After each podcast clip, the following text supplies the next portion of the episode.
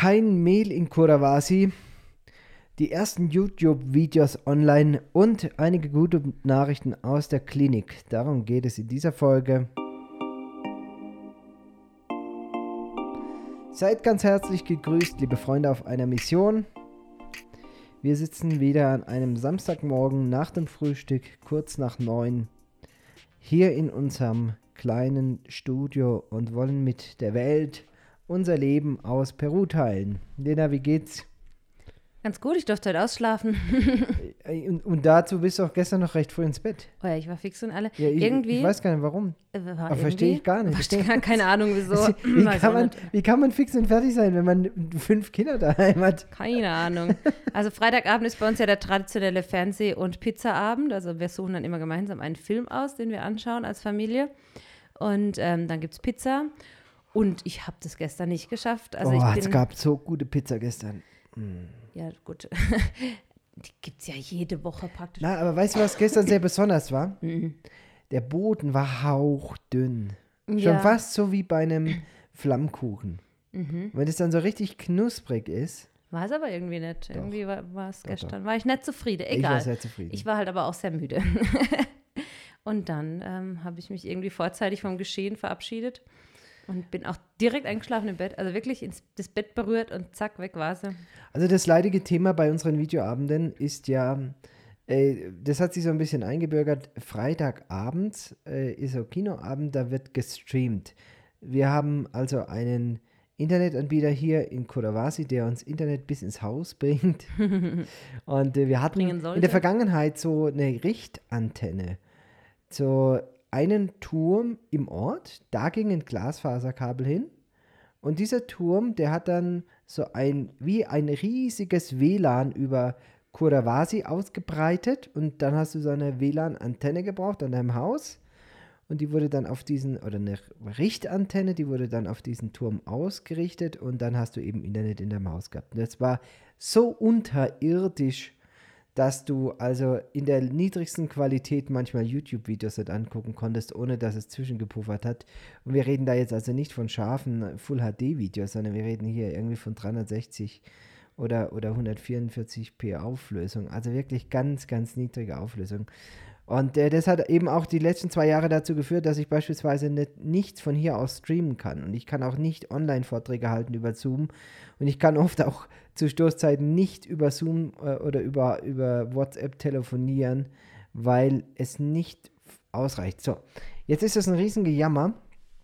Und hm. die, einige unserer Zuhörer, die kommen aus einer ländlichen Gegend in Deutschland, die schlagen die Hände beim Kopf zusammen und sagen, ja, ihr habt immerhin Internet.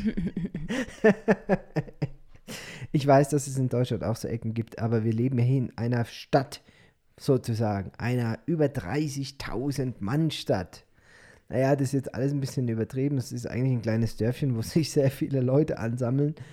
Ähm, naja, aber letzte Woche dann Huhu, über Nacht plötzlich hat sich da eine Tür aufgetan. Horizonte, ein zweiter Anbieter, die verlegen schon seit vielen, vielen Monaten hier im Ort Kabel und zwar Glasfaserkabel.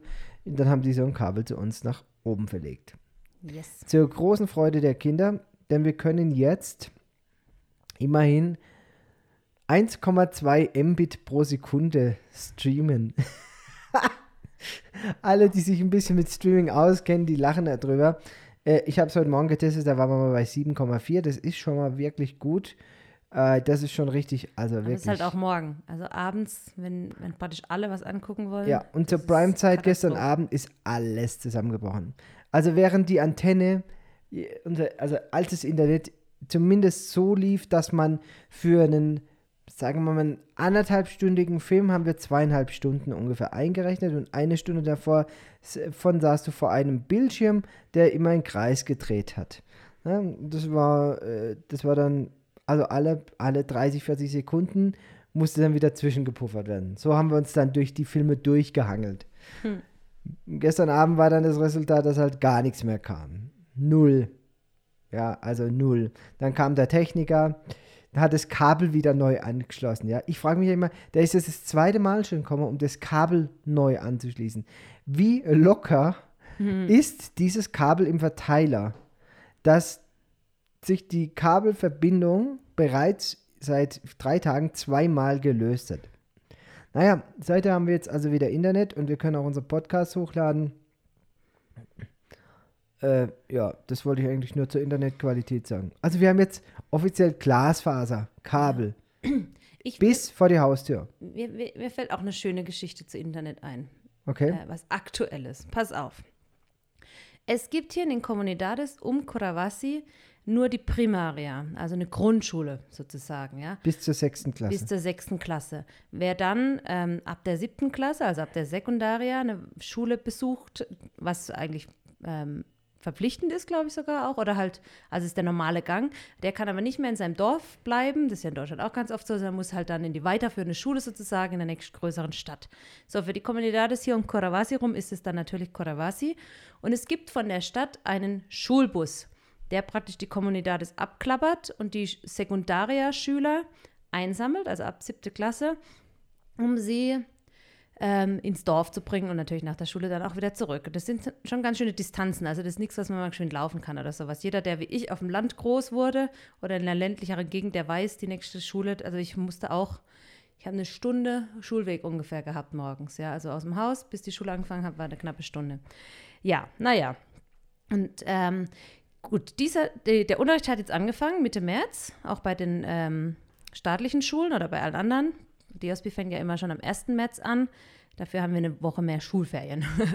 und die anderen haben jetzt alle angefangen. Dieser Schulbus verkehrt wohl aber offiziell erst, oder es war zumindest so die Ansage, er fährt erst ab April. So, dann war also jetzt so ein Zeitraum von ungefähr drei Wochen, in dem diese Schüler überbrücken mussten von ihren Comunidades nach Coravasi und zurückzukommen. Dafür wurde von der Stadt ein Bus gestellt, wo eine einfache Fahrt, wenn ich es noch richtig weiß, fünf Soles gekostet hat. Also dem Kind hat es ähm, hin und zurück 10 Soles am Tag gekostet. Das hat natürlich zu einem riesen Aufruhr geführt unter den Eltern, weil es unbezahlbar im Prinzip. Also ähm, zum Vergleich, ein Kilo Kartoffeln kostet ein Sol, ja. Und die Menschen haben hier, ähm, was haben die ein Durchschnittseinkommen? Vielleicht 750 Sol nee, im Monat? 950. 950 mhm. Sol im Monat, ja. Jetzt überleg dir, du brauchst pro Tag, pro Kind 10 Soles, damit es in die Schule kommt und zurück, ja.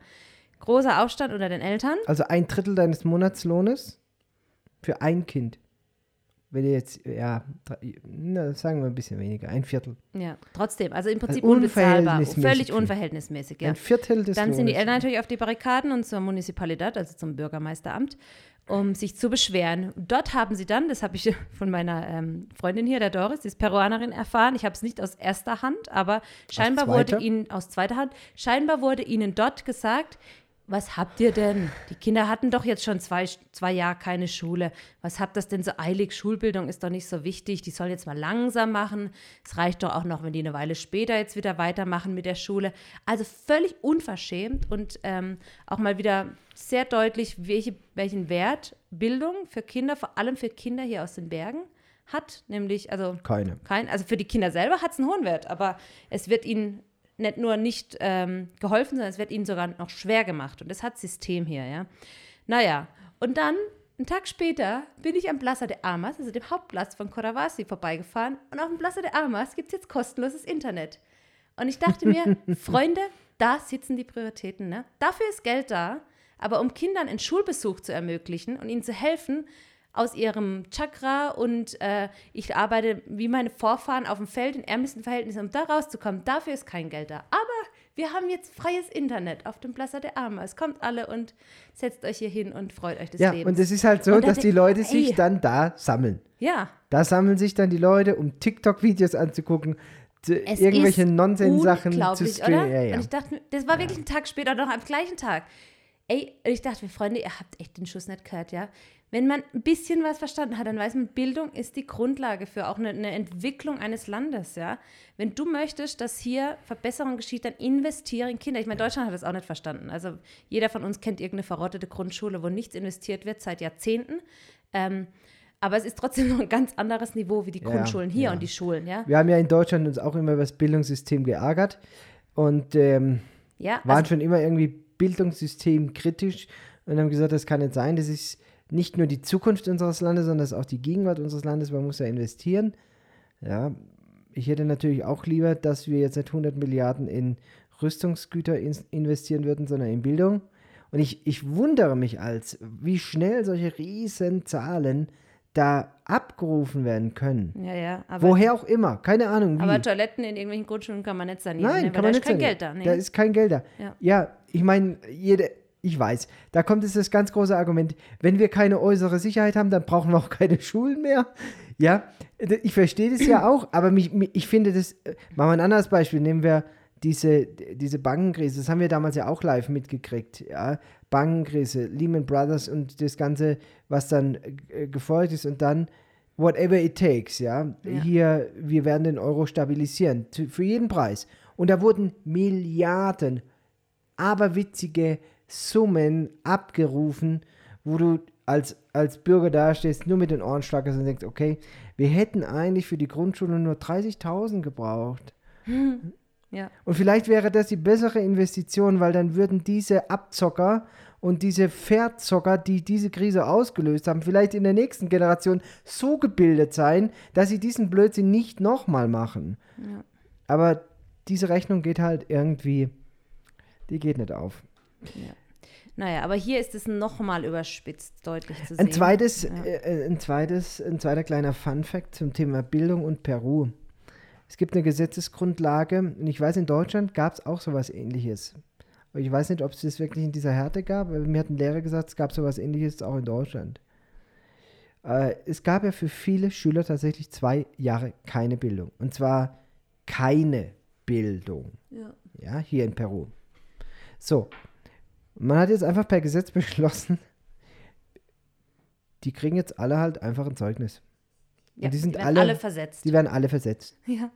Die, die alle- dürfen nicht Alle bleiben. Also, Lehrer, ja. alle Schulen im Land wurden dazu verpflichtet, in den letzten zwei Jahren keinen Schüler durchfallen zu lassen.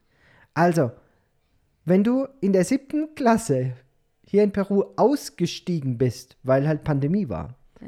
dann machst du jetzt die zwei Jahre später in der neunten weiter. Ja, oder du hast also siebte noch beendet, dann ist achte, neunte hast keinen Unterricht gehabt, dann bist du jetzt in der zehnten, jetzt in der also in zehnten. der Oberstufe sozusagen, Genau. Und das, Ähm. was dazwischen drin ist, wo ja extremst viele Grundlagen auch gelegt werden. da brauchst du Ja. dir keine Sorgen machen, weil das hast du ja jetzt auch im Schlaf gelernt. Ja. Und das ist eine große Katastrophe. Ähm, noch deutlicher ist es in den Grundschulen, weil ja manche Kinder praktisch ähm, auch lesen, schreiben und sowas nur virtuell, wenn sie Glück hatten, gelernt haben, manche ja gar nicht. Das heißt, du kommst jetzt nach dem Kindergarten praktisch in die dritte Klasse. So, wenn du die erste, zweite in der Pandemie gemacht hast. Ähm, das ist für die Lehrer ein Mammutprojekt. Und, ähm, Aber für die Schüler ist es eine für Katastrophe. die Schüler ist es eine Katastrophe, wirklich.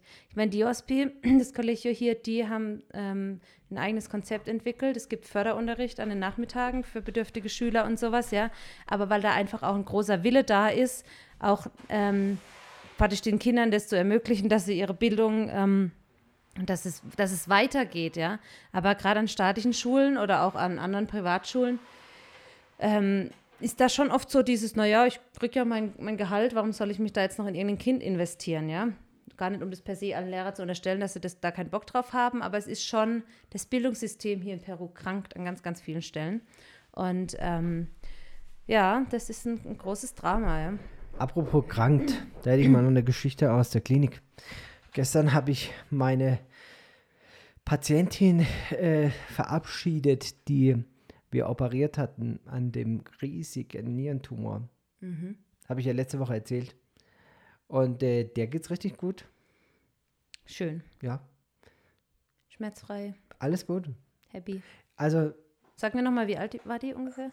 ich weiß jetzt nicht mehr, aber ich glaube Mitte, Mitte, Ende 40 Krass, ne? oder Anfang 50 so. Also Voll im Leben. voll im Leben drin, ja. Ja, ja.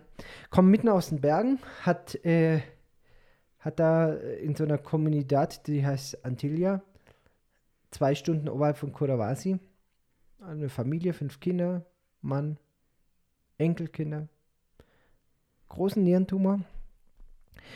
Und ganz im Ernst, ohne dieses Krankenhaus wäre diese Frau dem Tod geweiht. Also nicht, weil ich sie jetzt operiert habe oder weil der Lukas da, äh, weil wir jetzt irgendwie die großen Helden sind. Nein, wenn es dieses Krankenhaus hier nicht gäbe, würde sie niemand behandeln. Das ist einfach die traurige Realität. Wir sehen das jeden Tag. Wir sehen das, äh, also bei unzähligen Patienten, die auch kommen, die in anderen Krankenhäusern, obwohl sie Krebserkrankungen haben, auch ganz klare Verdacht darauf haben, Krebs zu haben, werden sie nicht angeschaut. Und das ist eine große Katastrophe. Man sagt, ja, du hast doch kein Covid. ist doch kein Notfall. Als würde Covid den einzigen Notfall darstellen, den man im Moment haben kann. Ja? Und Post-Pandemie wird jetzt auch erstmal erstmal wieder ein bisschen langsam gemacht. Ja, genau. Jetzt gucken wir erst mal, ob das auch mit der Pandemie so alles durch ist und Ja. vielleicht können wir dann nächstes Jahr mal wieder anfangen, ein bisschen. Ein bisschen was zu arbeiten. So. Oder auch nicht. Also das ist eine ganz böse Unterstellung von mir, das weiß ich. Aber wir haben da sehr viele Beweise dafür und sehr viele äh, Patienten, die uns das immer wieder das Gleiche berichten. Also wenn das einer erzählen würde, dass er die nächsten Monate nicht angeguckt wird, weil er ja nur einen Katheter hat oder weil er ja nur einen erhöhten PSA-Wert hat oder so irgendwas, dann wäre das äh, in Frage zu stellen. Aber wenn dann der Zehnte kommt und der das Gleiche erzählt und sagt, ich kriege erst im Oktober einen Termin, dass sie mich überhaupt angucken und du untersuchst ihn und weißt, er hat Krebs, ich meine, jeder von euch kann das sich äh, ungefähr vorstellen, ja, wenn, wenn sieben, acht Monate Krebsdiagnostik ins Land gehen und, und das wächst einfach weiter, ja. Und das heißt, du brauchst ihn in sechs oder acht Monaten unter Umständen gar nicht mehr operieren, weil dann ist er schon metastasiert und ist irgendwann nächstes Jahr auch tot. Ja. Also das sind die Zustände und das, ähm, das ist einfach traurig. Hm. Ich hatte einen, einen Familienvater, der, der bei mir in der Ambulanz war, der ist mir auch mit einem erhöhten PSA-Wert auffallen. Dem habe ich erzählt, also den habe ich untersucht, war mir recht schnell klar, das ist Krebs. Dann habe ich ihm einen Plan zusammengeschrieben und gesagt, also das habe ich jetzt schon x-mal gemacht. Das ist jetzt nicht der, der einzige. Ich habe das schon x-mal gemacht. Einen Plan zusammengeschrieben. Ich sage, bitte, geh jetzt nach Cusco, lass dich biopsieren. Dann brauchst du die Therapie, du brauchst die Bestrahlung, du musst dazu Iren, Inen, das sind so die Neoplasti, also die, die Zentro, äh, die, die Zentren für die Krebszentren hier im Land und so weiter. Und die kommen dann in der Regel alle wieder, ja, nö, kümmert sich keiner drum. Es ist unfassbar, das ist wirklich unfassbar. Und das ist jetzt nicht, das ist jetzt nicht einer, also ich, ich würde jetzt, ich will nicht übertreiben, aber ich glaube, ich habe im letzten Jahr oder in- seit Anfang des Jahres vielleicht acht oder zehn solcher Patienten gehabt. Ja. Allein in der Urologie. Und die Clotilda, die hat eben diesen Vorteil gehabt, dass sie bei uns primär aufgeschlagen ist. Die war also gar nirgends anders, sondern die ist direkt zu Diospi, weil ihr die, der Rücken so wehgetan hat, die Flanke so wehgetan hat. Und dann kam im CT raus, dass sie da einen riesen Tumor hat. Und natürlich, ähm, ich habe geschwitzt ohne Ende. Und man schwitzt ja dann nicht nur während der OP, man schwitzt auch danach, ob alles hält. Es ist ja eine riesen Katastrophe, wenn, wenn irgendwas äh, aufgeht, eine Anastomose oder äh, irgendwie ein, eine Ligatur. Und, äh, ach, du, du denkst, also ich liege da nicht irgendwie dann entspannt im Bett, sondern ich denke da natürlich auch immer, hoffentlich kommt jetzt kein Anruf aus der Klinik, die ist plötzlich mit dem Kreislauf eingebrochen oder die fiebert. Morgens gehst du an die Kurve, hast Herzrasen, guckst, oh nee, Gott sei Dank, kein Fieber oder ja, äh, hörst die Patientin und wenn ihr größtes Problem ist, dass sie halt nicht richtig aufs Klo kann, also Verstopfung hat, dann atmest du durch und denkst, ja, naja gut, wenn es mehr nicht ist, dann wenn du wüsstest, was wir gestern mit dir gemacht haben, ja, ähm, was das für, für ein riesen Eingriff war. Ja, und umso glücklicher, da sie also gestern entlassen zu können. Und wir haben uns äh, verabredet für nächste Woche. Nächsten Samstag, da wird es eventuell keinen Podcast geben. Mal gucken, ob wir das zeitlich irgendwie noch auf den Freitag oder so geschoben bekommen, aber wahrscheinlich gibt es nächste Woche keinen. Da werde ich nämlich mit äh, einem Fernsehteam hier von Diospi und einer Krankenschwester mal nach Antillia fahren. Das sind, äh, ist eine abenteuerliche Strecke und wir wollen die, die Strecke mal filmen. Wir wollen mal filmen, wo die Patientin wohnt, um so ein kleines YouTube-Video da draus zu machen äh, und zu erzählen, wo unsere Patienten herkommen, wie diese Lebensverhältnisse sind, damit man auch so ein bisschen nachvollziehen kann, wie besonders dieses Krankenhaus hier ist, was, was es wirklich verändert und was es für die Leute hier bedeutet. Denn für Hunderttausende in Peru sind wir die einzige Anlaufstation. Und ich sage es ja immer wieder, diese Arbeit ist nur deswegen möglich, weil wir Spender aus der Heimat haben, die für unsere Lebenskosten aufkommen. Wir kriegen ja überhaupt keinen Lohn hier, nicht einen Cent. Diese Patientin hat auch 0 Euro dafür bezahlt, auch 0 Soles dafür bezahlt, dass ich sie operiert habe. Sie bezahlt nur das Material und die Medikamente, die wir verbrauchen und anteilig eben den Lohn der Krankenschwestern. Da gibt es so einen kleiner Schlüssel, um die Personalkosten der Angestellten dazu ähm, ähm, zu berechnen.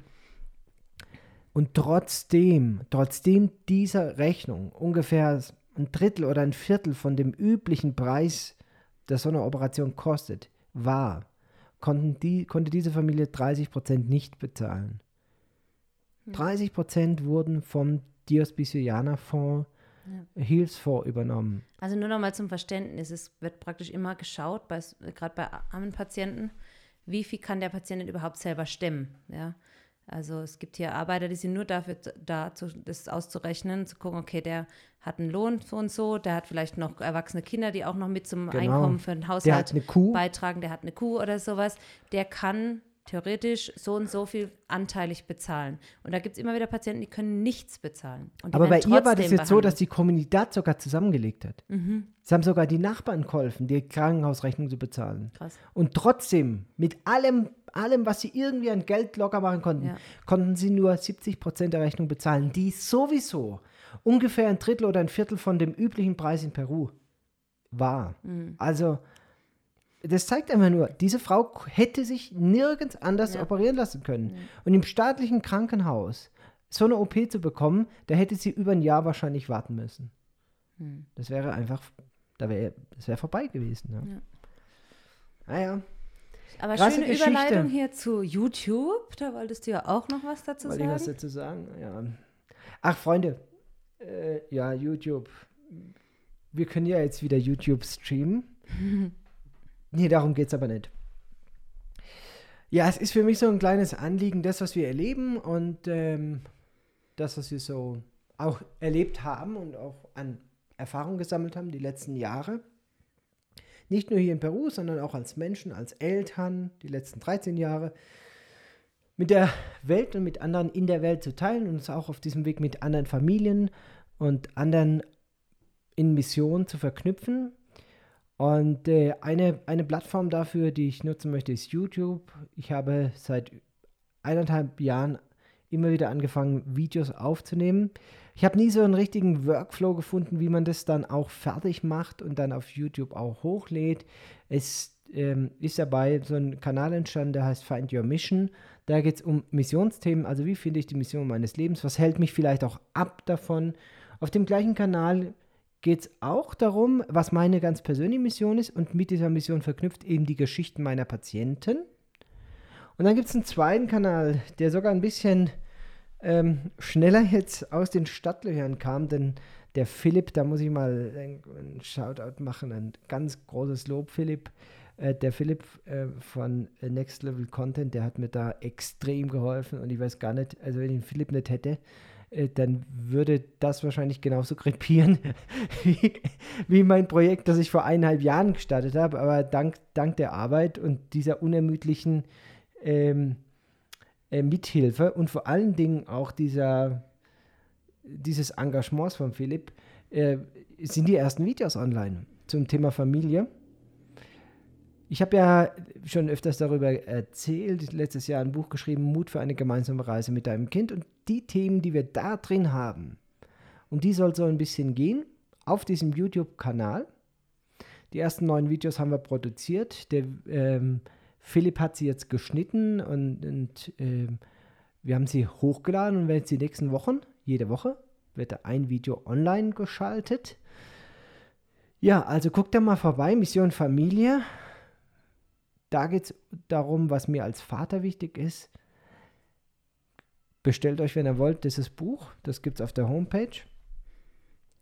Wir schicken es euch auch gerne zu. Und an dieser Stelle unbedingt den Familienpodcast. Mission Familie gibt es auch als Podcast. Ein bisschen anderes Format, ein bisschen andere Themen. 20 bis 30 Minuten. Lena und ich, wir setzen uns hin. Und auch da sind wir ein bisschen im Vorsprung. Inzwischen haben wir vier, ja, vier Reihen vier Folgen vorproduziert. Interessante Themen. Also, ich weiß nicht. Ich hätte mich damals wirklich gefreut, wenn ich sowas als junger Vater hätte hören können. Das ist jetzt vielleicht ein bisschen arrogant. Das soll aber gar nicht arrogant sein. Ähm, es ist wirklich es sind interessante Themen und da, da kommen bestimmt noch mehr Themen dazu. Und ich glaube, da ist, ist gerade für junge Eltern auch das eine oder andere dabei. Und äh, also, das ist so ein bisschen diese Schiene, das Angebot von uns als Familie an junge Familien, weil wir das, was wir in 13 Jahren Elternschaft gelernt haben, gerne mit anderen jungen Eltern teilen möchten. Oder auch schon älteren. so. Noch was zu YouTube? Ne, ich glaube, das war's. Ne? Also, Find Your Mission, Thema Mission. Mission Familie, Thema, Thema Familie. Familie, ja, ja. Hey, Hey. hau, jetzt geht's weiter. Ich habe, ich hab, wenn ich hier auf den, auf die, äh, auf das Band schaue, da, auf das Tonband, Lena, da habe ich hier schon wieder Ein Redeanteil, der einen ist. Redeanteil von 90 Prozent. Ich höre dir halt auch so gern zu. ich weiß, aber ich höre ja auch gerne dir Also zu. zum Verständnis für unsere Zuhörer, wir haben uns die Woche auch echt wenig gesehen. Von dem her ist es für mich auch immer schön, mal so zu hören, was so in deinem Leben los ist und einfach deine Stimme ab und zu mal zu hören. Tut ganz gut. Naja, Ach ja. also das beruht ja irgendwie auch auf Gegenseitigkeit. Und es ist ja nicht so, dass nur ich dafür verantwortlich bin, dass wir uns wenig sehen. Ja, nee, die Schule ist schuld. Aber sowas von. Ich war diese Woche auf multiplen Elternabenden. Also Jonas sein Elternabend wurde direkt in der ersten Schulwoche abgehakt. Das fand ich ganz gut. Dann gibt es hier einen Elternabend für alle äh, Klassen zusammen, so ein General-Elternabend, wo alles Mögliche über die Schule erklärt wird. Und dann gibt es für jede Klasse nochmal einzeln. So, das macht bei äh, fünf Kindern sechs Elternabende. Also fünf in den jeweiligen Klassen plus noch der ähm, Gesamtelternabend. Und das in einer Woche oder in zwei Wochen unterzukriegen an den Abenden ist echt, ähm, das ist doch dann einfach Ja, viel. nichts ist schwerer zu ertragen als eine. Ja? Reihe von Elternabenden oder wie war Nee, das? An war Feiertagen? Feiertag. Ach, das Aber war, nein, äh, der Rainer May singt doch mal. ja, das, das Leben auf kleinen Stühlchen, oder Ah, ja, wie war genau. das? Naja, Egal, also da habe ich jetzt gerade was durcheinander gebracht. Äh, Entschuldigung. Nein, es war für mich auch äh, äh, anstrengend einfach. Ich, ich mag das mit heimzukommen und dann den Abend mit dir gemeinsam zu verbringen und die Ja. Kinder gemeinsam. Und jetzt und haben wir uns doch wir mehrmals haben die uns die Klinke, Klinke, in die einfach in die Hand gegeben, ja. Guck, Oder dass das, du den halb- Autoschlüssel. Richtig. Und du wartest vor der Klinik, fahr mich und ich fahr dich dann runter und, und ach. nee. Ja, die Elternabende waren auch, also der eine war um fünf. Das ist natürlich auch eine Unzeit für einen Elternabend. Also ich weiß auch gar nicht, wie die anderen Eltern das organisiert haben, weil die meisten ja auch hier berufstätig sind. Also um 5 Uhr ist jetzt Ich denke mir, ich denk mir manchmal, man sollte einfach auch manchmal einfach Nein sagen. ja, aber mir ist schon wichtig, es ist das erste Schuljahr hier, wo es normal läuft. Also mal abgesehen von Ja, aber einfach nein. Aber ähm, ist mir Es schon wichtig zu wissen, was Geht da läuft. nicht alles. Geht nicht alles, ja. Einen habe ich tatsächlich auch nicht wahrgenommen, weil das ging einfach nicht, ja. Mhm. Aber den Rest habe ich tatsächlich wahrgenommen.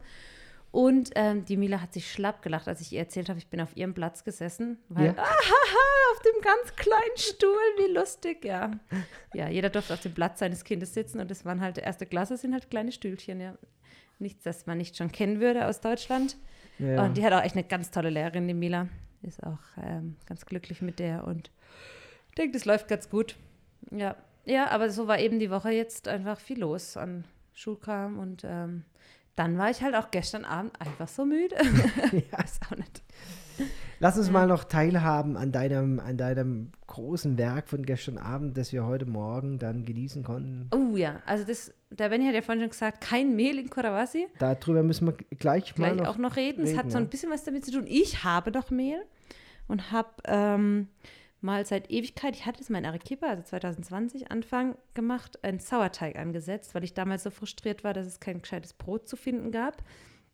Und das ist ja kein, kein Sauereien-Sauerteig. Und naja, da war ich aber auch noch nicht so Du Freund bist mit, dem- mit dem also ich, ich finde es leichter, eine Niere rauszuoperieren, als einen Sauerteig anzusetzen. Naja, und äh, jetzt, äh, dann waren wir hier und dann wurde hier von der Klinik aus eigentlich einmal in der Woche oder dann später alle zwei Wochen gebacken, sodass die Notwendigkeit jetzt auch nicht so groß war. Aber ähm, es wird jetzt hier seit Monaten, kann man keine Brötchen und kein Brot mehr hier kaufen von, von Diospi aus, sodass ich dann doch wieder viel selber machen musste und gedacht habe, jetzt lohnt es sich mal wieder einen Sauerteig anzusetzen. Habe das gemacht und habe jetzt die Woche so ein bisschen experimentiert.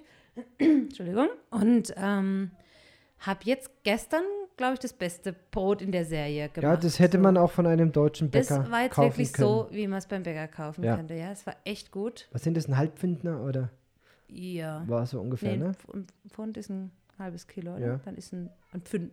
Pfund, Pfund. Ja? Also es ist ein Kilo Teig insgesamt gewesen. Ich habe zwei, also Ah, Kilo okay. Ich habe zwei Brote draus gemacht. Ja, Ähm, super lecker. Ähm, ist echt, echt gut geworden. ja also man kann das stolz. ja, ich weiß auch nicht, also Ja, und es ist so einfach. gut. Es ist ja einfach nur Zeit. total. Das- es das- ist total Das einfach. Schwierigste daran ist, rechtzeitig den, den Sauerteig halt wieder aus dem Kühlschrank zu Also- nehmen, dass der wieder. Wer schon mal bei uns daheim war, und einige unserer Freunde hören ja auch zu, äh, die äh, legendären Kuchen von der Lena oder das legendäre Mittagessen, Weihnachtsessen, Sonntagessen, was auch immer. Oder die legendäre Frühstücke. Ja. Und wenn dann einer sagt, ach, wie äh, dann irgendwie jemand wieder das Essen lobt von der Lena, dann kommt immer der Standardspruch, ah, das kocht sich doch allein. Das ist einfach so. Es ist ja, also wenn ich eine Prostata operiere, der kann ihn bringen und sagt, ja, und er bedankt sich und dann sage ich ja, operiert sich doch von allein. Ja, aber ich meine, das meiste ist. Es operiert sich ja nicht von allein und es kocht sich ja nicht von alles allein. zusammenschmeißen und dann warten. So ist bei dem Brot Ja. im Prinzip auch. Nein, also, also, es ist auf jeden Fall, ähm, ja, ist legendär. da wird halt gleich das nächste gemacht, weil der, das, der Nachteil daran ist ja, dass dann alle so viel Brot essen, dass du Also im Prinzip du könntest im Prinzip schon direkt jetzt mit deinem, mit deinem Ko mit deinen Kochkünden könntest du jetzt wahrscheinlich schon direkt in aufsteigen in, in den Grad der äh, Oma.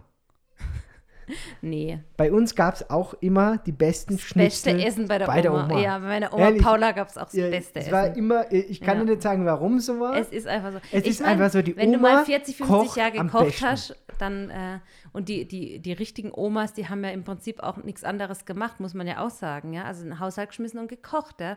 Das war ja, also ja gut, in der Generation. sie, außer sie waren halt Landwirte, dann haben sie Ja. auch noch die Kühe gemacht, ja, dazu noch, das ja, aber, ja. aber die waren halt, traditionell war ja die Frau im Haus in, den, in, in der Generation immer fürs Essen zuständig, ja. Also wie viele Opas kennst du denn, die kochen, ja? Ich kenne den Albrecht, der hat aber einen Kochkurs gemacht, nachdem er in Rente gegangen ist. Bei dem würde ich ja auch Da will gerne ich mal auch gerne mal was essen, ja.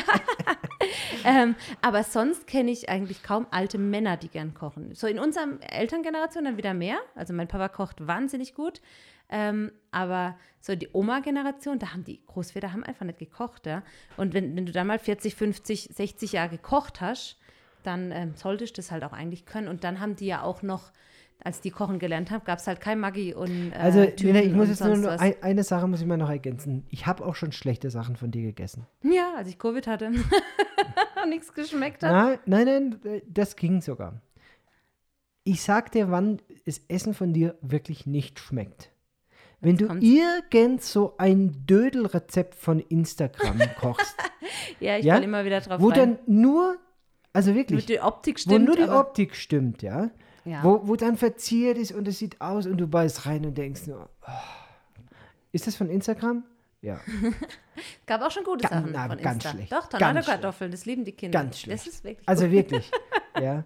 Ja, das stimmt. Aber man muss ja auch ausprobieren, weißt du? Das ist ja der Punkt. Man Ja, darf ja auch wenn mal du was ausprobieren und sagen, Eigentlich müsste Instagram bei dir das Rezeptbuch anfragen und nicht umgekehrt. ah, ah, da gibt es schon genug Leute, die sich Nee, da also das ist wirklich, da sind, da sind Rezepte schon dabei gewesen.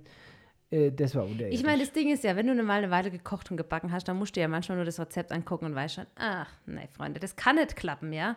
Also ich bin ja auch absolut, ähm, wenn jemand sich zum Beispiel vegan oder vegetarisch ernähren will, bitte darf er das gerne machen. Aber wenn jemand dann mit den künstlichsten Produkten versucht, irgendwie so ein Rezept nachzubasteln, ähm, mit höchst verarbeiteten Pülverchen und Kram, nur dass es schmeckt, als wäre Tier drin und es ist kein Tier drin, da finde ich es dann auch schon immer kritisch. ja, dass, also äh, wenn, genau, dann zieh's halt auch durch und, ja.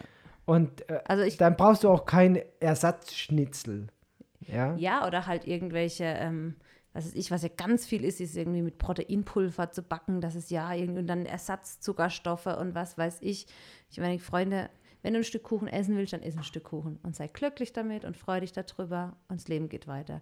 Aber wenn ich dann auf Biegen und Brechen versuchen muss, das so Low Carb und Low Sugar und Low Fat und was weiß ich was alles zu machen, da geht doch auch die Freude am Kuchen verloren. Also, das ist doch kein Kuchen mehr. Das ist dann irgendein so ein Chemieprojekt, aber das ist kein, kein Kuchen mehr. also Ja. wenn du das machen willst, dann mach's. Mach's, freu dich. Jo. Ja. Und ich habe auch schon voll gute Rezepte gefunden. Ja. Man kann auch Dinge Aber ich bin sehr froh, dass wir da zumindest gleicher Meinung sind und manchmal muss halt eben auch Zucker und Fett rein. Ja, ich meine, das ist auch eine unschlagbare Kombination. Gell? naja, Ja, lass uns mal über Grundnahrungsmittel reden und über die große Katastrophe. Diese Woche gab es Kein Mehl in Kodawasi. Für drei Tage, glaube ich nicht. 30.000 Mann statt kein Mehl. Man kann sich das eigentlich nicht vorstellen. Vor allem, wenn man weiß, dass neben Kartoffeln und Reis eins der Grundnahrungsmittel hier sind Pansitos. Kleine Brötchen, die unterirdisch schmecken? schlecht schmecken. Also wirklich, ich weiß gar nicht, dass man das Brötchen nennen darf. Das ist einfach so ein aufgeblasener Teig, der wirklich, ich weiß nicht mal, ob die da Salz reinmachen. Das sind so ganz flache Brötchen, sehen ein bisschen aus manchmal wie so Burgerbrötchen oder so, Fladen. so eher so Fladenbrötchen, ja, aber in klein. Aber du denk, vom Aussehen denkst du auch also, oh ja. Und dann beißt du rein und es ist nur Luft und Pappe. Und, es ist Zucker drin. Und es ist Zucker drin, natürlich ist Die Zucker schmecken drin. süß. Boah, ja, Ja. ganz übel. Ähm, na, aber das ist das, was die Leute praktisch, es gibt an jeder Tienda, gibt es jeden Morgen einen Korb mit Ja. Panzitos. Und das ist so die, das Grundnahrungsmittel zum Frühstück überall. Ja, Siehst du dann auch an den Straßenständen. Ja, dann da hat dann einer halt ein, Ei, ein. Ei oder ein, Ja. irgendwie ein Käse. Oder äh, Fleisch rein oder sowas. Ich glaube, dann geht es auch wieder. Genau. Aber so in neutral, oh, nee, geht nicht. Naja, und dann gab es halt aber auch keine Panzitos mehr. Die Bäcker konnten nicht backen, weil es kein Das Mehl muss gab. man sich vorstellen. Also das musst du dir wirklich auf der Zunge zergehen lassen. Wir sind hier über 30.000 Leute im Ort und es gibt keinen Bäcker, der backen kann. Wir haben das große Glück, dass, die, ähm, dass wir so ein bisschen vorausdenken. Wir haben ja schon vor der Pandemie, als wir hier ankamen, äh, die ersten Maßnahmen ergriffen und haben dann auch Lebensmittelvorräte angelegt, die wir auch regelmäßig aufstocken, auffüllen.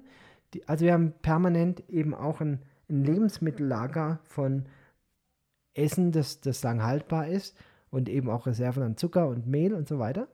Aber das muss man sich wirklich vorstellen, wenn man nur von der Hand in den Mund lebt, wie Ja. viele hier in Peru. Ja, weil sie 70 auch gar nicht Prozent die Möglichkeit haben, Ja. was fortzu und auch das Geld sorgen, gar nicht ja. haben, sich das Reserven Geld zu und kaufen. aber auch keinen Kühlschrank oder Frischschrank oder sonst irgendwas. ja, Oder die Möglichkeit, was trocken zu lagern, sicher trocken zu lagern oder so. das ist schon, das ist schon krass. Da gehst Ganz Bäcker, abgesehen kein davon, dass Ja. es inzwischen eine extreme Preissteigerung gibt. Wir haben ja schon öfters darüber gesprochen, aus fünf wurden vier und jetzt sind es nur noch drei. Also ich will, also will das einfach mal klar machen. Du, du hast vor einem Jahr noch fünf Panzitos für ein Sol bekommen, heute kriegst du nur noch drei dafür. Ja. Das heißt, wenn so ein Catcher in den Bergen fünf Kinder hat, muss er jeden Tag ein Kilo Kartoffeln, die er hinterm Haus angebaut hat, verkaufen, damit er für seine Kinder jedem ein Brötchen kaufen kann zum Frühstück. So. Wenn er jetzt weiterhin ein Kilo verkauft, denn der Preis von Kartoffeln ist stabil geblieben, wenn er jetzt wieder ein Kilo verkauft jeden Tag, dann hat er so viel Geld, dass drei seiner Kinder noch ein Brötchen bekommen. Ja. Und zwei bekommen keins mehr. Das ist dramatisch. Das ist nicht einfach, naja, ist halt ein bisschen Preissteigerung. Ja, natürlich. Wir sehen es auf der ganzen Welt, diese Preissteigerung. Aber gerade der Krieg in der Ukraine und Russland, und jeder von euch weiß, ungefähr ein Drittel des Weltmarktes an ähm, Weizen kommt aus diesen beiden Ländern, ist, die, die weltweiten Auswirkungen sind verheerend. Und da ist Peru nicht am stärksten betroffen. Ja. Da sind afrikanische Länder, da ist Bangladesch ganz vorne mit dabei. Wir werden eine Hungerkrise in den nächsten Wochen sehen, wenn dieser Krieg nicht zügig aufhört. Das ist nicht übertrieben, sondern das ist pure Realität. Und äh, diese Auswirkungen gehen weit über diesen Konflikt, äh, Konflikt in Europa raus. Das hat einen weltweiten Einfluss und äh, wir spüren das eben hier auch in Südamerika. Das eine ist eben, dass viel Export fehlt an Weizen. Und das zweite ist, dass auch viel Export an Dünger fehlt. Düngemittel, die vor allen Dingen in Brasilien im großen Stil importiert werden aus Russland. Und im Moment ähm, sehen wir diese Auswirkungen natürlich noch nicht, aber die sehen wir dann in der Ernte in einem Jahr. Hm. Also alles in allem sollte die Weltgemeinschaft alles dran setzen, diesen Krieg so schnell wie möglich zu beenden. Und äh, ich glaube, im Sinne von, von uns allen ist das eine ganz gute Idee. Für mich so ein bisschen auch eine kleine Hoffnung, dass das doch die nächste Woche da äh, möglicherweise eine Reduktion von Kriegshandlungen auch in der Ukraine gibt. Denn so wie man halt hört, scheint es wohl so, dass Russland auch den Schwerpunkt ein bisschen verlegt hat. Vielleicht gelingt es jetzt doch, eine Waffenruhe äh, da ins Land zu bringen. Und ja, wir können nur beten und hoffen, dass das ein baldiges Ende nimmt. Ja. Ja, Schatz, du bist dran. Hm. Haben wir noch was auf der Ja. Agenda? Haben wir noch Zeit? Wir haben noch Zeit. Haben noch 20 Minuten haben wir noch. Zeit? Ui, Dann los. dann los. Äh, 20 Minuten. Ja, du könntest Ich jetzt auch einfach den Sit-Modus einschalten. Oder, wie- nee, wie heißt das Faultier von ähm, Der Flash. Flash, genau. Blitz, schnell und fesch. ähm, Du könntest den Flash-Modus einschalten und einfach ein langsam reden. bisschen langsamer reden. also ich habe ja von mehreren Seiten schon die Anmerkung gekriegt, der Elias wäre schon lange nicht mehr zu hören gewesen. ja, Ähm, soll ich ihn mal so? vielleicht kann ich ihn ja mal suchen. Genau. Du kannst mal noch ein paar. Dazu aber schnell. ja, du kannst noch ein paar. Wenn wir noch ein paar Sachen hier genau. erzählen, was mich so beschäftigt. Oh je, Mene.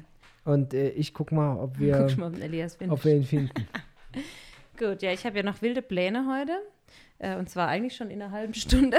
Mal gucken, ob wir das auf die Kette kriegen. Ähm, eine Mama von hier hat mich gefragt, ob ich heute Vormittag mit möchte mit ihr und ihren Kindern auf einen Spielplatz. Ich wusste ja bis vor kurzem nicht, dass wir hier einen Spielplatz haben in Coravasi. Das ist so ein Phänom- Phänomen hier. Ähm, das mich schon von Anfang an in äh, Peru insgesamt, aber auch hier in Coravasi begleitet. Es gibt hier ganz viele Dinge, aber man weiß nichts davon, vor allem als Ausländer nicht. Also du, ich weiß, frage mich manchmal, ob das in Deutschland auch so ist, dass man halt so, wenn man wo groß wird in einem Land und auch weiß, wie es läuft, dass man da so eine Ahnung hat, was es alles gibt und was man so machen kann. Und ähm, wenn du dann von außen reinkommst, hast du keine Ahnung. Aber eben vor kurzem hat mir das jemand erzählt, es gäbe hier einen Spielplatz und auch so eine Kancha dazu, also so ein, so ein ähm, mit. Kunstrasen, so ein Fußballplatz. Man kann das wohl sogar mieten irgendwie und es gibt einen kleinen Kiosk dabei. Es hat jetzt auch einen neuen Besitzer, sodass die sich bemühen, dass das auch ein bisschen sauber ist und so weiter. Und ähm, genau, da wollen wir in einer halben Stunde mal hin. Ich habe noch nicht geduscht und ähm, noch keine Zähne geputzt, aber hey, wir, läuft ja genau. Wir sind ja hier auch in Peru, gell? Das kann ja auch alles ein bisschen länger dauern. Das ist ja nicht der Punkt. Genau, da bin ich mal gespannt. Und dann Spielplatz ist ja auch nicht gleich Spielplatz. Also wir Deutschen, wir haben ja, also wir haben ja in der Nähe von dem Allerhopp-Spielplatz gewohnt. Das Wahnsinn. ist natürlich auch ein Spielplatz. Also, wie oft waren wir auf dem Allerhop-Spielplatz, Lena? Fünfmal? Nö, ich war schon öfters. Ich war ja auch immer mal wieder mit den Kindern im Tierpark und so. Aber Also- weißt du, man denkt sich heute, wo du praktisch, naja, um einen Allerhop-Spielplatz in Peru zu finden, nee, da musst du schon? wahrscheinlich nach Chile reisen, um einen Allerhop-Spielplatz zu finden. Ich glaube, in Lima gibt es schon den einen oder anderen größeren Spielplatz. aber das heißt, auch, du müsstest jetzt, um so einen Sportspielplatz zu finden wie hier, ja. In der Qualität, Miraflores, die haben da schon ja, so da so müsstest du und so. ungefähr 680 Kilometer durchs Land fahren. Oder, Oder alternativ könntest du fliegen. auch drei Stunden durchs Land fahren und dann nochmal eineinhalb Stunden mit dem Flieger zum Spielplatz fliegen. Mhm. Ja, Damit du einen Spielplatz äh, für die Kinder hast, der so ist wie der Allerhopp-Spielplatz in, oder nicht mal so. ja, oder nicht mal so. Also wir haben hier ja auch einen Spielplatz auf dem Krankenhausgelände. Äh, aber sonst im Dorf praktisch, es gibt so ein paar alte, verrammelte ähm, Sport- oder Spielgeräte, ja, aber auch das ist auch nicht Spielplatz mehr, im Krankenhaus, Lena. das ist alles nicht TÜV-konform und vor allem Nein. nicht, äh, nicht sehr, es ist kein, kein deutscher Spielplatz. Es ist, Und es ist auch so, nicht sicher. es Es ist ist kein, einfach auch nicht sicher, ja. kein Eibe oder sonst irgendwas, Nein. ja. Also es ist halt, ja, genau. Und das, ähm, oder auch so auf so, weißt du noch, wenn man äh, da im, in Bad Mergentheim im Tierpark oder sowas, die hat ja auch so einen großen Spielplatz. Ja, oder in oder- Leipzig oder im in- Zoo, ein wahnsinnig Oder toller in, Spielplatz. äh, hier in, in dem Kinderheim. In ja, Seckach, in Seckach in der Klinge. in der Klinge. Eben. Ja, Weißt sowas. also- Aber das, da gibt es keine Kultur auch dafür irgendwie. Also das, gut, man könnte das Ja, wieder äh, auslegen. man- ich meine, das ist ja egal, die Kinder können ja auch auf der Straße im Dreck spielen, ja. Da gibt es kein, kein, so, das ist wichtig, auch diese, Das das diese eine. Idee, dass Kinder, das Spielen ist die Arbeit des Kindes, ja, das ist überhaupt nicht verankert. Also Kinder müssen am besten schon so früh wie möglich lernen, lernen, lernen oder halt mitarbeiten, in wirklich körperliche Arbeit. Aber dass ein Kind im Spiel viel lernt, das ist ein Gedanke, Lena, und der dann, dann ist es ein verankert ist. Sicherheitsthema auch. Also Ja. in, ich glaube, in Peru würde keiner der Eltern das Kind hier zehn Minuten entfernt auf den Spielplatz schicken. Na doch, Ge- hier auf dem Land schon. Doch, guck mal, die Kinder sind ja als den ganzen Tag alleine auf der Straße. Aber also, wo hier. ich mir sicher bin, wo es diese Spielplätze gibt, zum Beispiel in Lima, da wird das keiner machen. nee, Also wir haben das ja erlebt, wo überwacht. wir in, in Lima die, die Woche waren. Ja. Da die Spielplätze sind kameraüberwacht, die Spielplätze sind von der Polizei überwacht, da sind Schilder an den Spielplätzen. Wir haben euch im Blick.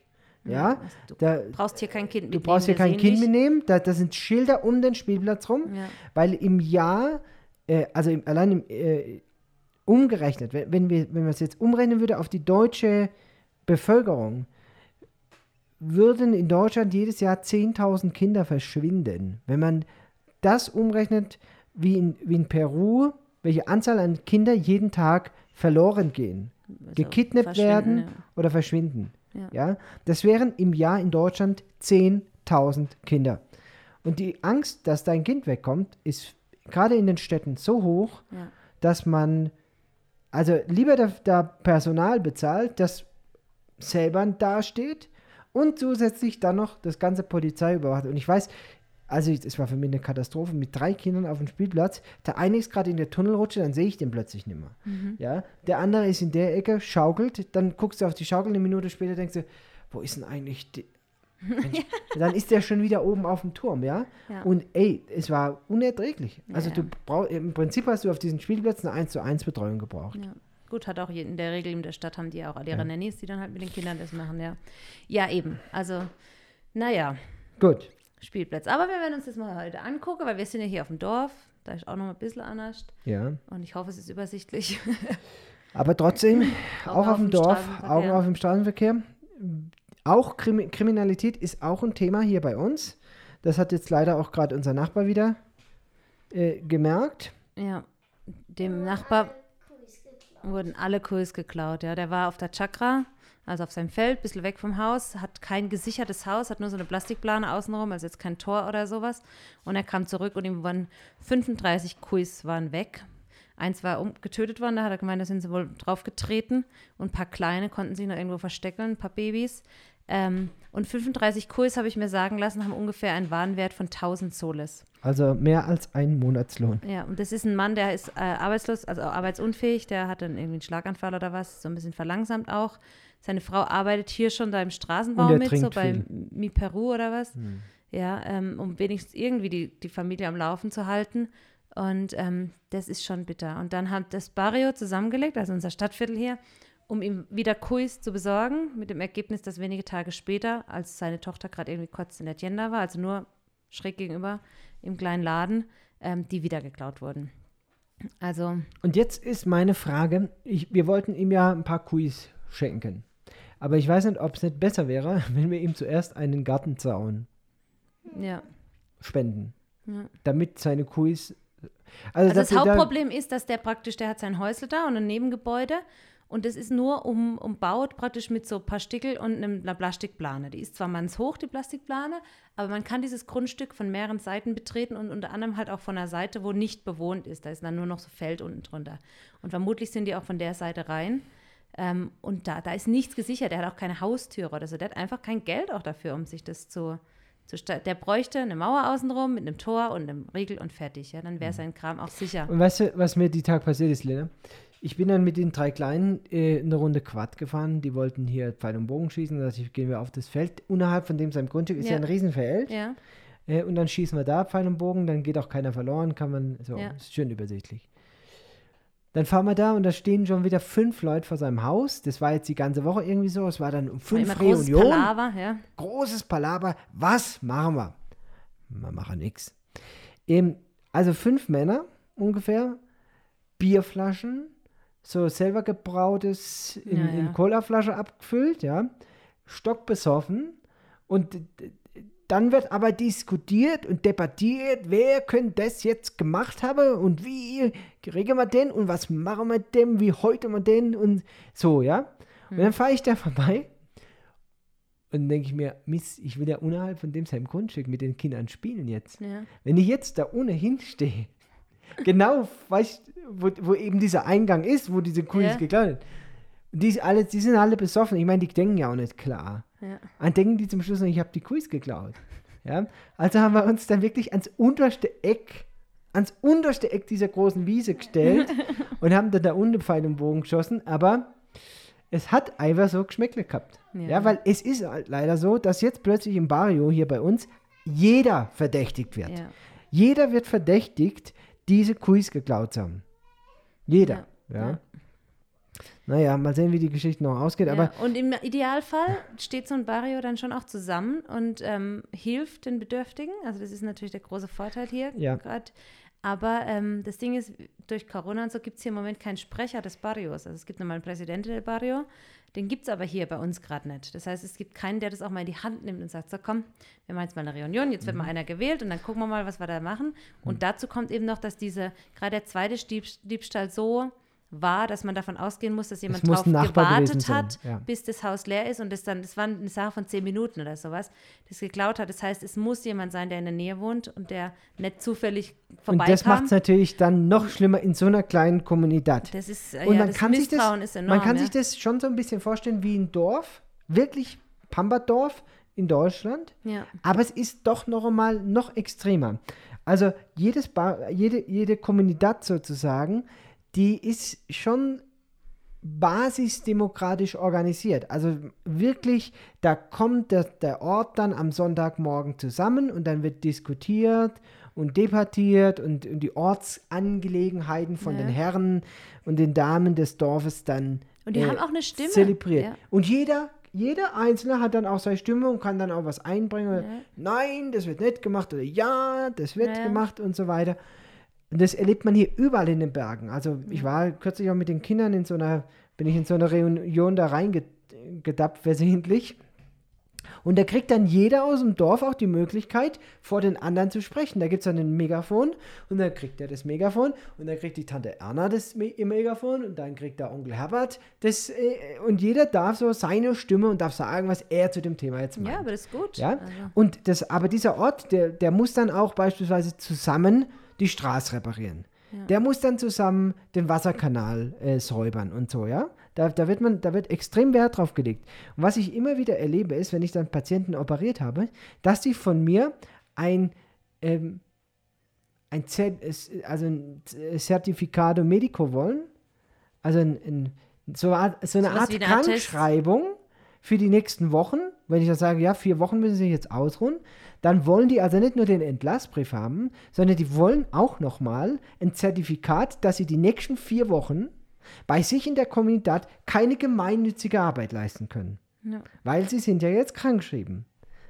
Und im Umkehrschluss passiert mir das auch regelmäßig, dass, wenn jetzt einer aus den Bergen kommt, der mir ein Zertifikat mitbringt vom, vom Chef der Kommunität, wo dann aufgelistet steht, was das für ein ehrenwerter Bürger ist, der seinen Verpflichtungen in der Kommunität nachkommt, den man auf jeden Fall gut behandeln sollte. Ja, das, ist, das hat für mich überhaupt keinen Wert, aber die sind so stolz auf dieses Zertifikat. Wenn die wenn dann ankommen und dann, ich will die Arztberichte sehen, haben sie irgendwelche Vorbefunde? Ja, Moment, ich habe ich hab, ich hab hier ein Zertifikat dabei. Und dann wird das Zertifikat ausgerollt, hingelegt dem Arzt. Ich bin ein ehrenwerter Bürger meiner Kommunität. Das hat sogar der Präsident meiner Kommunität bestätigt. Ja? Und äh, es ist, ist ein bisschen natürlich, man schmunzelt darüber, ne? weil wir behandeln alle gleich. Aber es hat einfach noch sowas, da, da definieren die sich auch und da haben die auch ihren Wert darüber. Ja? Es ist eine andere Kultur und das ist auch, ich finde es immer wieder bereichernd, äh, sowas dann auch zu erleben. Und ich habe das am Anfang mit diesen Zertifikaten überhaupt nicht ernst genommen. Aber inzwischen mache ich das, weil ich weiß, es bedeutet denen unglaublich viel, so ein Zertifikat zu haben. Und im Umkehrschluss wollen die auch wirklich von mir bestätigt haben, die nächsten vier Wochen kann ich bei mir in der Kommunität nicht mithelfen. Ich habe mich immer gewundert, ey, Mensch, du bist doch Quechua-Indianer. Du arbeitest doch als, sag mal, Selbstständiger auf dem Feld. Was soll ihn dich krank schreiben? Du hast doch keinen Arbeitgeber. Aber darum geht es gar nicht. Es geht um diese gemeinnützige Arbeit in der Kommunität, dass er davon befreit wird. Ja. Naja, Kannst du mir auch mal bitte eins ausstellen? So für vier Wochen wäre ganz okay. ja gut, der Schuss wird halt nach hinten losgehen. Das heißt, äh, Vier Wochen später ist dann viermal so viel da, ich weiß. nee, vier Wochen, also wenn ich dich jetzt vier Wochen krank schreibe, dann würde ja bedeuten, dass dein Mann vier Wochen die Arbeit übernehmen So, muss. ja, ja. So, da müsste ich mit deinem Mann noch mal sprechen. Okay, Mama. Was er dazu sagt. Naja, jetzt spreche ich aber erstmal mit dem Elias, denn der hat sich inzwischen hier eingefunden bei uns im kleinen Studio. Darf hier auf dem Platz gegenüber von mir Platz nehmen, wo normalerweise die Mama sitzt. Und Elias, mal eine kurze Frage an dich. Wie geht's dir? Gut? Gut. Ja. Müssen wir was dran ändern oder kann so bleiben? Kann so bleiben. Hör mal, die letzte Schulwoche, wie war's? Hast du ein bisschen was verstanden? Ja, nur ich war hauptsächlich in der Schule, weil ich sehr krank war. Ich hatte eine verstopfte Nase, hatte Husten. Ja, also dein Papa hat sich ja geweigert, dich krank zu schreiben, sodass die Lehrerin dann dem Papa einen Brief geschrieben hat, dass der Elias morgen nicht in die Schule kommen darf, weil er zu laut hustet. Naja, war halt so. Okay, aber inzwischen geht's dir wieder besser, oder? Ja, mein Husten hat aufgehört. Meine Nase ist immer noch ein bisschen verstopft, Ja, aber es geht mir jetzt eigentlich wieder gut. prima. Elias, hast du uns heute wieder etwas Lustiges mitgebracht, ja? Ja. Äh, Du musst es reden, wenn du den Kopf nickst, äh, das sehen die Leute nicht. Du musst also sprechen, ja? Also ja. Ja. Okay, dann mache ich jetzt am besten die Anmoderation, oder? Oder willst du noch was vorher loswerden? Nö. Nö, gut. Dann kommt jetzt der Witz der Woche mit Elias. Wird eine Person gefragt, mit welcher, ähm, mit welcher Hand ähm, äh, rührt man am besten den Tee? Mit der Warte, rechten äh, oder mit der linken? Warte, mit welcher Hand rührt man. Ja, das kommt ja darauf an, ob man Links- oder Rechtshänder ist. Die Person Also eben mit der linken Hand. okay, du sagst mit der linken Hand. Ich sag mit der linken Hand, weil ich bin Linkshänder. Man benutzt einen Löffel dafür. Toll. Ja, das war aber eine Fangfrage.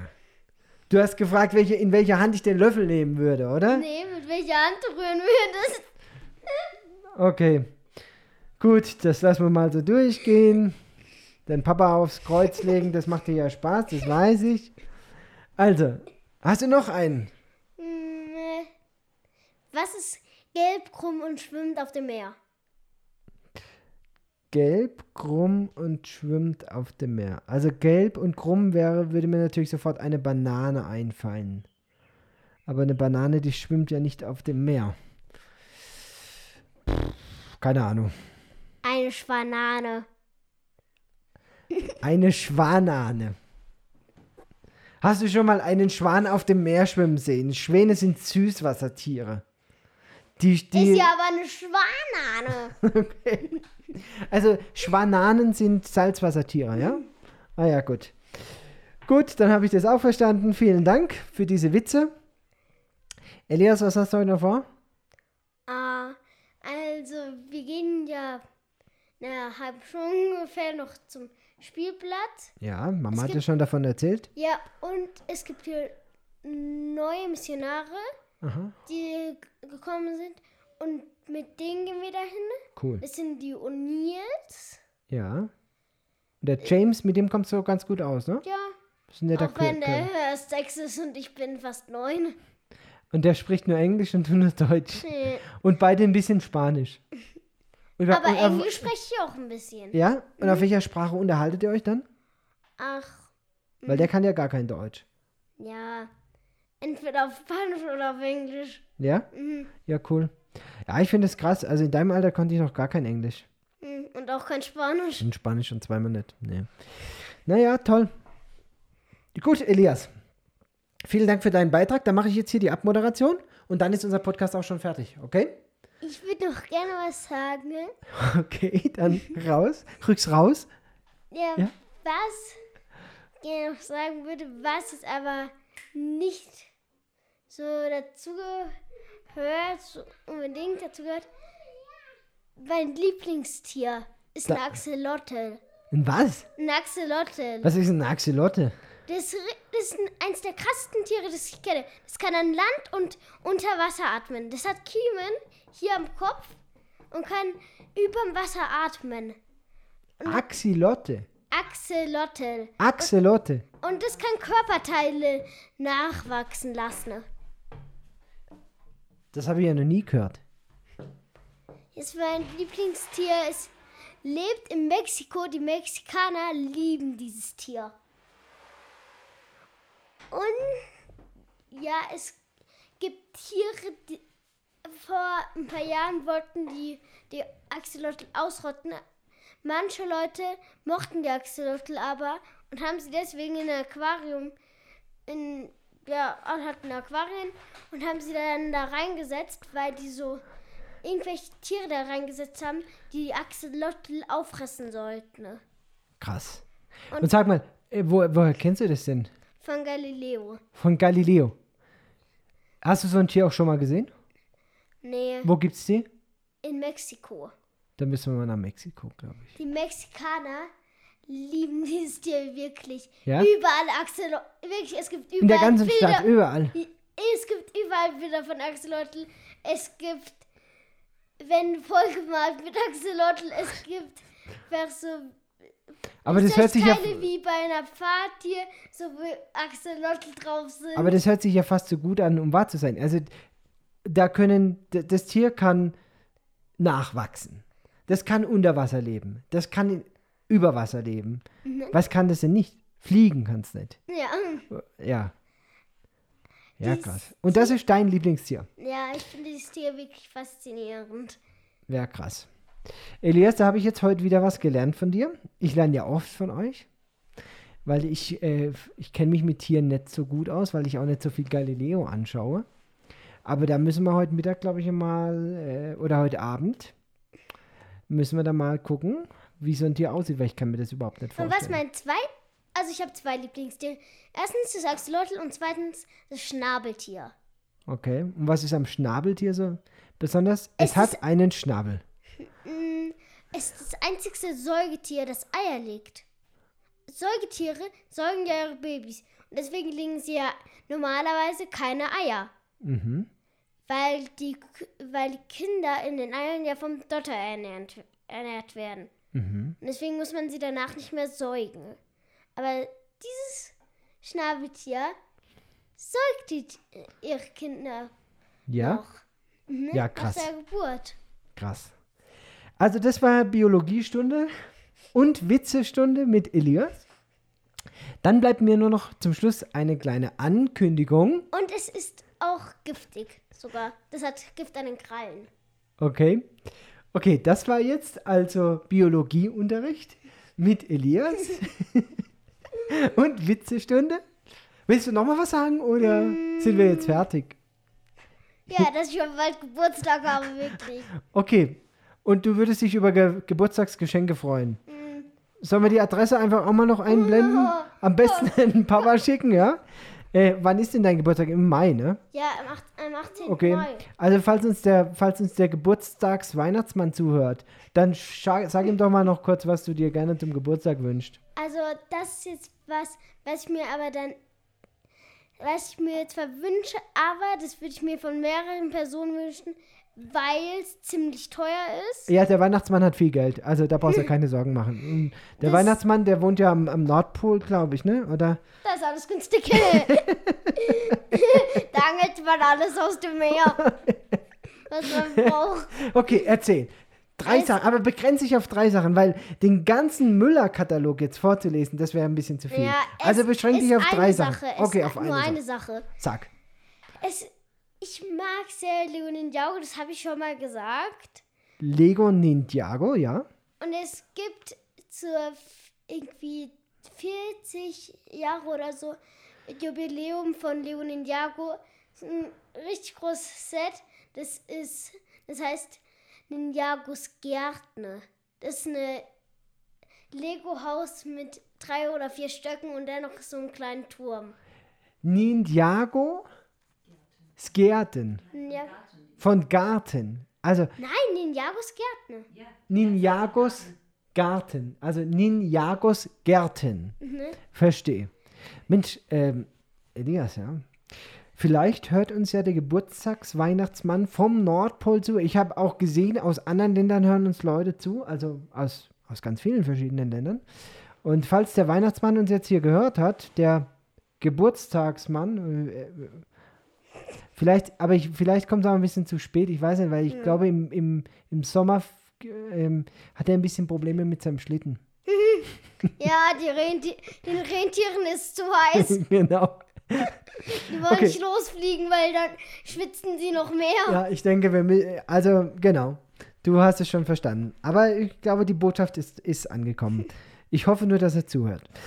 Also, was ich äh, noch sagen möchte ist, ich halte demnächst einen Online-Zoom-Vortrag über unser letztes Jahr, über das, was wir hier erlebt haben. Das habe ich ja im vergangenen Jahr auch schon mal gemacht.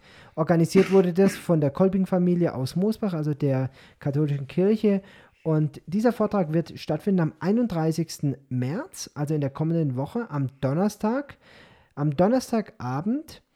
Und äh, ich lade euch alle ganz herzlich ein dazu. Das wird so sein, dass ich da live zu sehen bin über Zoom. Ich habe eine Präsentation von einer Stunde aufgenommen, die wird dann abgespielt und danach bin ich dann für Fragen wieder online äh, verfügbar. Ganz einfach, diesen Vortrag nehme ich auf Video deswegen auf, weil wir hier nicht so ein stabiles Internet haben, dass ich eine Stunde Vortrag von hier aus halten kann. Aber das letzte Mal war das schon ganz gut und hat auch gut funktioniert. Wer von euch also Interesse hat, diesen Vortrag auch zu sehen, der schreibt doch bitte. Ich werde eure Anfragen dann einfach weiterleiten und ihr werdet dann von einem Andreas Wolf, der das Ganze organisiert, den Link zugeschickt bekommen, um an dieser Veranstaltung teilzunehmen. Ja, das war's für diese Woche. Wir verabschieden uns bis zum nächsten Mal, wenn es dann wieder heißt, Seid ganz herzlich gegrüßt, liebe, Freunde, auf, einer, Mission.